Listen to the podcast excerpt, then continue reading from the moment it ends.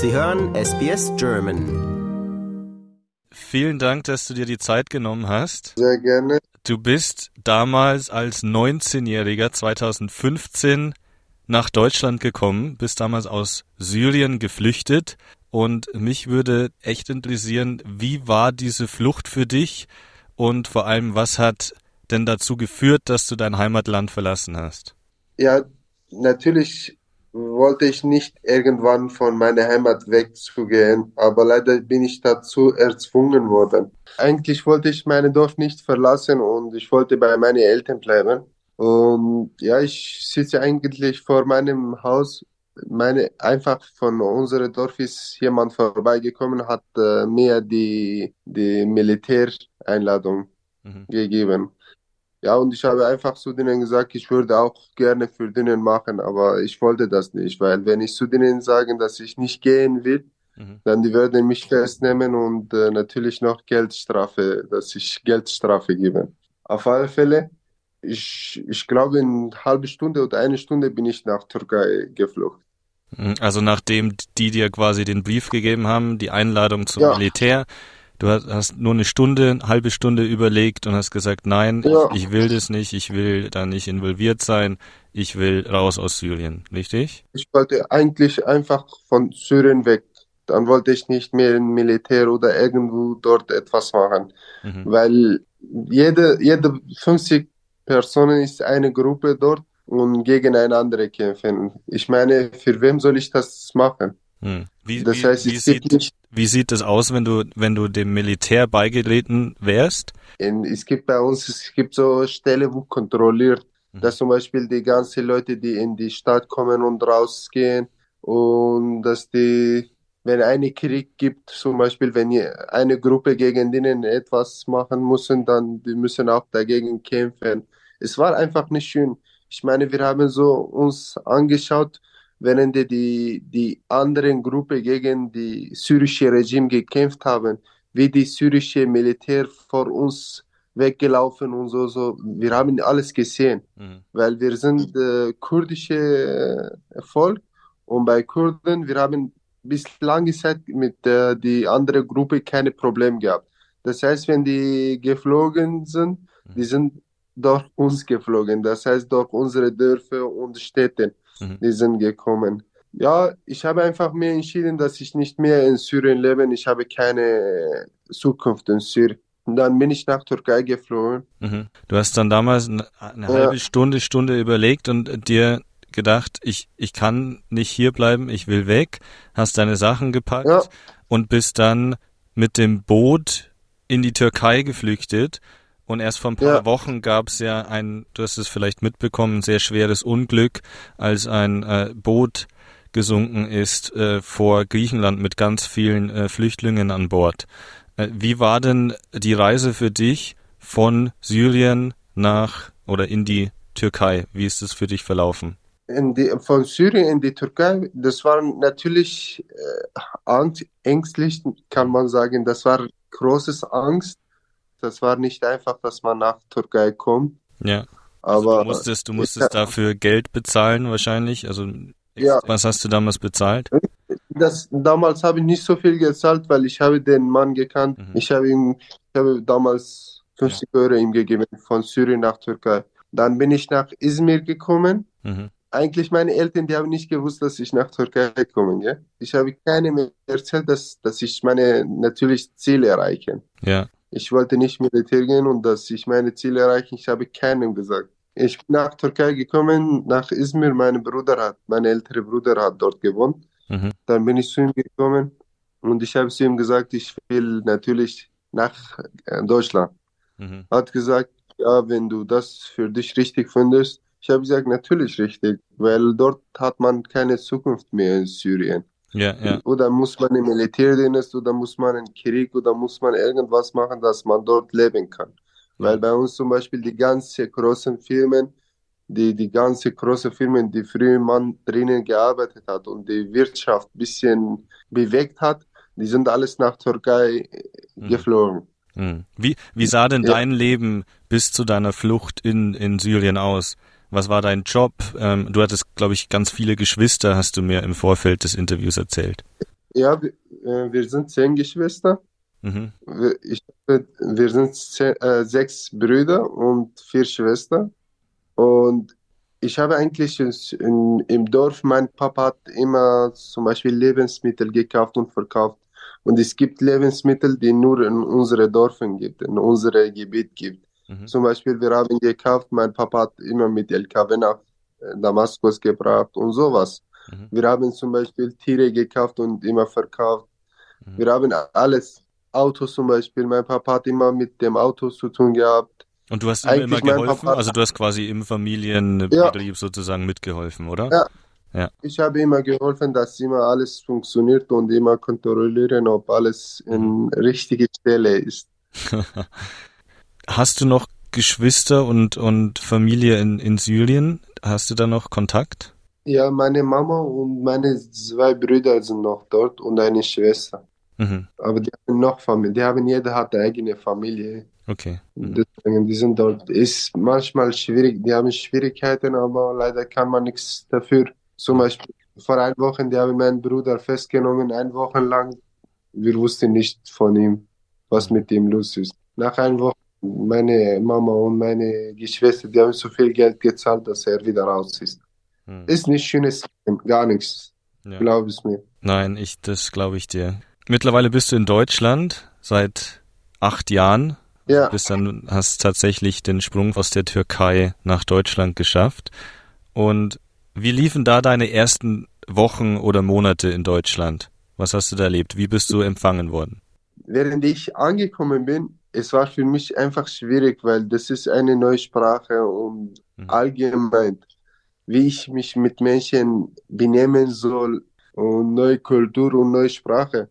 Wenn ja. man jemanden nicht versteht und kann man mit jemandem nicht unternehmen. Und deswegen habe ich mich mir für mich so ein Ziel mhm. gesetzt, dass ich die Sprache schnell wie früher lerne ja. und dass ich mit Menschen natürlich verständigen und mhm. äh, einfach klarkommen. Ja, und ich glaube, dass jeder, der dieses Gespräch gerade hört, mir zustimmt, dass dein Deutsch einwandfrei und super ist. Also Danke. wirklich Respekt. Und okay. du bist ja mittlerweile wirklich voll integriert in, in Deutschland. Du hast der Passauer Neuen Presse, also du lebst in, in Passau mittlerweile. Das ist an der Grenze zu Österreich im Süden Deutschlands. Du hast der Passauer ja. Neuen Presse im Interview erzählt, dass du das deutsche Grundgesetz auswendig lernst und du besitzt, ja. du besitzt auch eine Lederhose. Ja, das stimmt.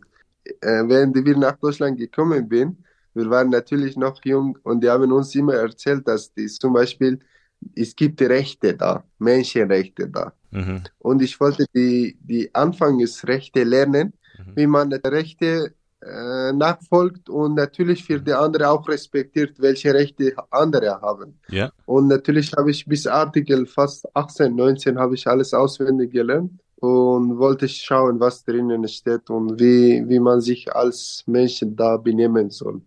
Wow. Wie war das ja, für dich, zum ersten Mal von diesen Menschenrechten zu lesen? Natürlich ist anderes als bei uns. Bei uns zum Beispiel, wenn in einem Dorf so zum Beispiel ein Problem gibt oder jemand, jemand Rechte von jemand anderem verstößt oder sowas, zum Beispiel unsere Väter oder unsere Opa, die sind hingegangen, die haben eine Lösung für den gefunden. In Europa oder in Deutschland allgemein ist ein Gesetz und jeder soll sich an dieses Gesetz halten. Ja. Und wer sich nicht an dieses Gesetz haltet, natürlich bekommt Strafe. Bekommt Ärger. Ja, und, ja, und Ärger natürlich, auf alle Fälle dieses. Und ich wollte einfach lernen, wie ich mich benehmen soll und wie ich richtig machen kann. Ich bin auch in der Meinung, wenn jemand, wenn die zu uns kommen würden, hm. die würden sich auch an unsere Regeln halten. Bei uns ist es auch nicht so, dass man einfach rausgehen, alles machen, was man kann. Hm. Natürlich, Stadt mischt sich nicht ein, aber die Gesellschaft mischt sich schon ein. Ja. Gesellschaft zum Beispiel, du, musst bestimmte Regeln in unserem Dorf halten, dass du zwischen uns leben kannst. Wie, wie lief dein Deutschunterricht? Also du bist angekommen und bist du zur Schule gegangen oder wie lief das? Wie, wie liefen deine ersten Monate ab? Wo hast du gelebt hier in Deutschland? Ich habe in Freyung gelebt und in Freyung in Asylheim. Das war so ein altes äh, so Altenheim Mhm. und äh, dort gab eine Frau, die immer zu uns gekommen und hat uns zum Beispiel unterrichtet. Mhm. Und ja, ich bin erstes Mal zum Unterricht gegangen. Ich habe gesagt, diese Sprache würde ich nie in meinem Leben lernen. Ja. Nie. Ich wollte wieder, wirklich, ich wollte wieder aufstehen und wieder raus. Ich habe mir jetzt überlegt, was habe ich mir getan? Ja, ja. Was habe ich mir getan, dass ich diese Sprache lerne? Nein, das ist für mich absolut schwierig. ja. Ich habe zum Beispiel mit der Schule aufgehört. Ich bin nicht mehr zum Unterricht gegangen. Mhm. Ich bin immer zu Hause gesessen. Ich, ich habe ein Buch gekauft und äh, ich habe von diesem Buch so zum Beispiel die Wörter gelernt, wie die Namen von Dingen. Ja, und so habe ich so viele Wörter in meinem Kopf gehabt und wenn jemand mit mir gesprochen hat, ich wusste irgendwie, dass über bestimmte Sachen gesprochen wird. Du wolltest nicht in der Schule lernen, sondern du wolltest es einfach im täglichen Gebrauch dir aneignen und einfach Kontakte herstellen mit Deutschen und so hast du dann einfach gelernt, oder?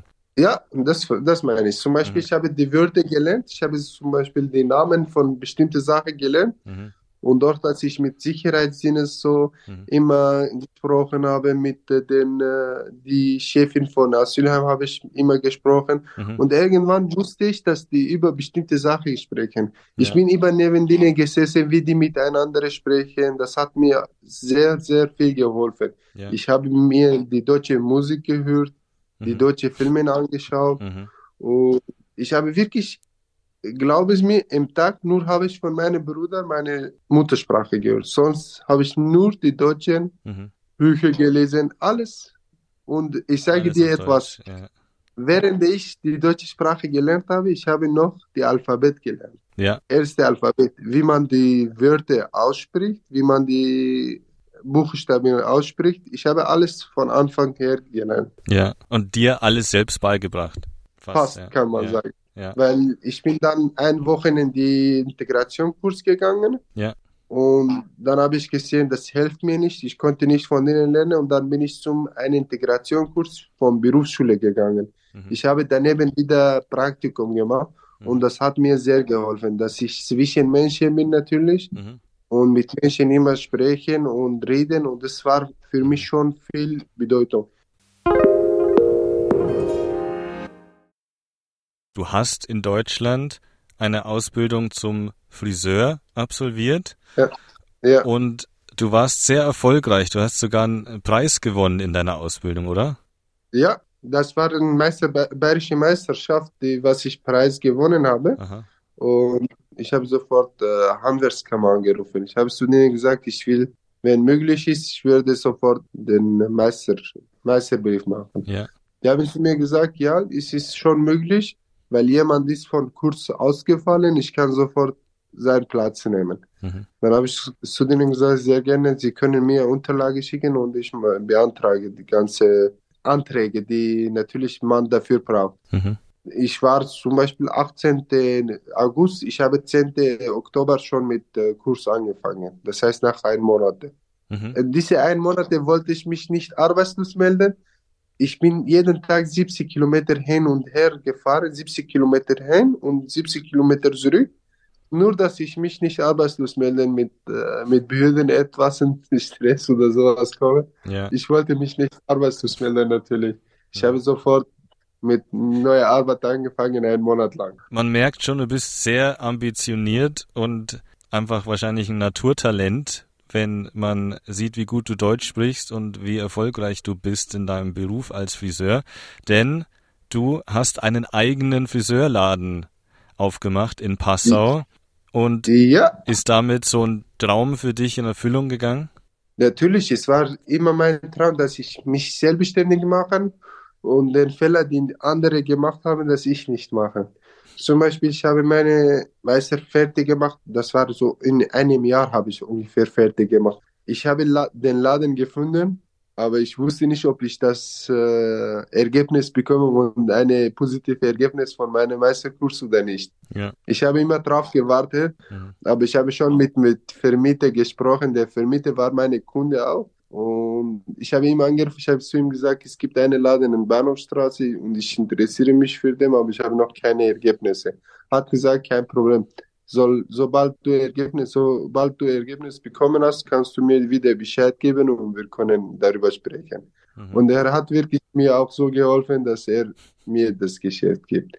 Natürlich ist alles Glück und kann man sagen, irgendwie es war schon schön. Die richtigen Leute musst du auch kennen und ich glaube, Natürlich. du bist ein sehr gesprächiger Typ und willst dich ja auch integrieren und hast dich ja auch so gut integriert. Wo lebst du denn aktuell und äh, was hat sich denn in deinem Leben so getan die letzten Jahre? Ich lebe jetzt in Passau. In letztes Jahr bin ich eigentlich bin ich verheiratet worden. Ja.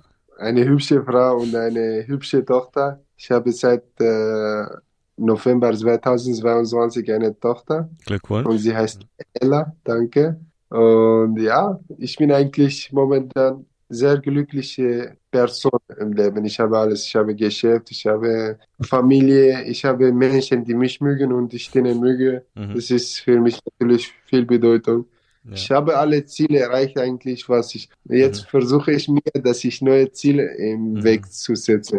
Ja. Vielleicht möchte ich weiter studieren als Berufsschullehrer. Ich überlege es mir, ob ich noch weiter oder ich weiß nicht. Ich überlege es mir noch. Ja. Und sag mal, deine Frau hast du in Passau kennengelernt? Kommt die aus der Gegend oder? Nein, meine Frau, sie ist aus meinem Dorf, ja. aber wir haben durch Internet uns kennengelernt mhm. und dann wir sind zueinander zum Besuch gegangen mhm. und irgendwann hat die Liebe sich bewegt. Mhm. Also sie ist damals auch aus Syrien nach Deutschland geflohen? Nach äh, Österreich, nach Vorarlberg. Sie hat dort äh, die Bankkauffrau mhm. gelernt mhm. und ich habe hier größere Ausbildung gemacht. Eigentlich, sie spricht noch perfekt als ich. Wie lief es denn mit deinem Visum ab, als du hier nach Deutschland gekommen, gekommen bist? Ich meine, es ist ja nicht so einfach, lange oder länger in Deutschland zu bleiben. Hattest du Angst, dass dich die deutsche Regierung oder das Amt irgendwann mal zurück nach Syrien schickt? Natürlich, das habe ich Angst und das habe ich deswegen versucht, auch mich mhm. als Deutsch einbürgern zu lassen. Ich meine, die ganze Voraussetzungen schon habe ich schon lange erfüllt. Ich habe keine Vorstrafe natürlich. Ich habe wirklich immer auf meines Leben aufgepasst und ich wollte nicht, dass irgendwas schief laufen. Ja. Dieses sehr schwierige Thema, weil die, die haben selber viel Arbeit, die sind selber zu viel überlastet. Aber gleichzeitig natürlich jeder Mensch, der wie ich ist, zwei Geschäfte haben. Ich habe seit November noch eine zusätzliche mhm. Filiale in Deggendorf aufgemacht. Ja. Und es wird ein bisschen schwierig. Das ist schon ein schwieriges Thema, ja. dass man sich nicht ein bisschen ärgern kann, weißt du? Das heißt, du hast ja. eigentlich durch deine ganzen Qualifikationen hast du das Anrecht auf die deutsche Staatsbürgerschaft. Man muss sechs, mindestens sechs Jahre in Deutschland sein, wenn jemand gut mhm. integriert ist, die ganze mhm. Voraussetzung früher erfüllt hat.